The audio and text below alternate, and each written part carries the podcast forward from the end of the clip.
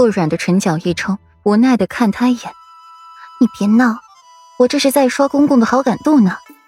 还有，我眼光还没那么差劲，一些歪瓜裂枣的，我还是能分辨的。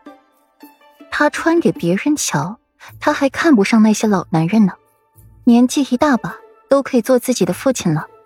那些老男人，侍妾儿子都一大把了，他好好的一个世子妃不做。”脑子有病才去找那些老男人呢。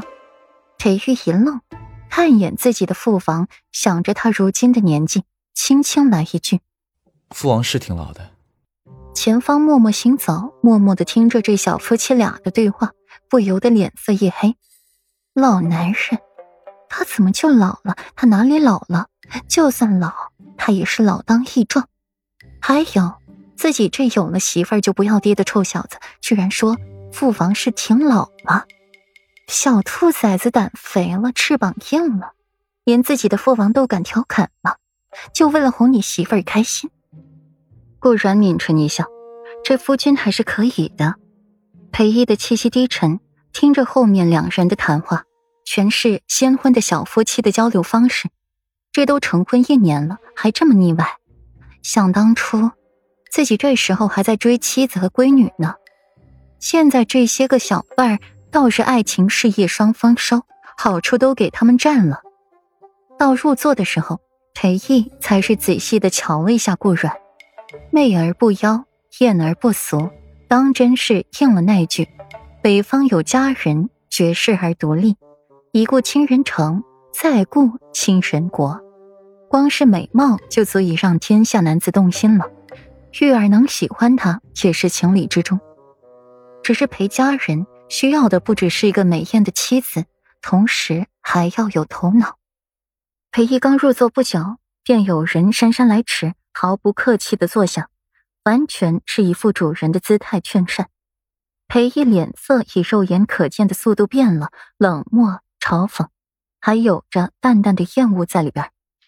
其中最有话语权的三位皆是默不作声，裴玉在桌子底下却是有了小动作。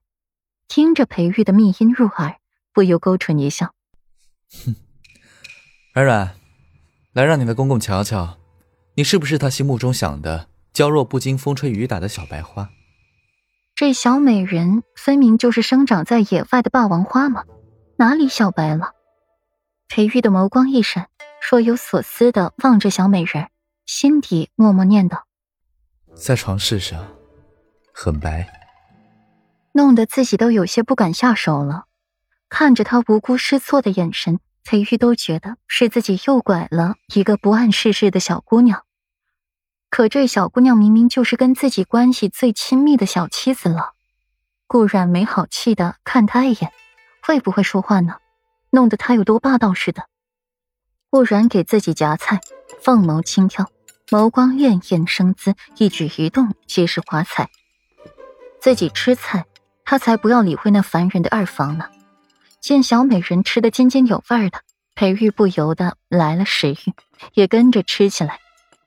旁人都是妻子给夫君布菜夹菜，到顾软这儿完全反了过来。刚开始自己还知道夹菜的，等到后面就是直接等着裴玉给自己夹菜了，一心伺候顾软去了。知晓顾软喜欢吃鱼，以此三不五时的。顾软的膳食上都会有备上一道鱼，今日也是夹起了一块雪白鱼肉，挑尽了刺儿，才放回了顾软的碗中，轻声嘱咐着他要小心鱼刺。夫妻恩爱的模样，简直就是刺痛了裴毅的眼睛。这臭小子，逮着机会就会刺激他这颗心脏。看着裴玉小心伺候顾软的模样，裴毅的眼神一暗。这可不像是裴玉说的喜欢那样简单了，这样真是爱护一个女人的表现。这样充满了温情的眼神，他很清楚，这绝对不是喜欢那么简单，这分明就是爱。裴家人个个断情绝爱。想到这些，裴毅的眼神愈发的晦暗。裴玉也察觉到了自己父王的情绪，抬头去看。见到他眼底的晦暗，顷刻间明了了，断情绝爱，笑话，他又不是神仙，不过是一个凡夫俗子罢了，作何要断情绝爱呢？连耐受世人称赞的安吉大师，不也是凡心未泯吗？裴玉墨眸一凝，触及到了顾阮时，又化开。面对这样的美人断情绝爱，岂非暴殄天物？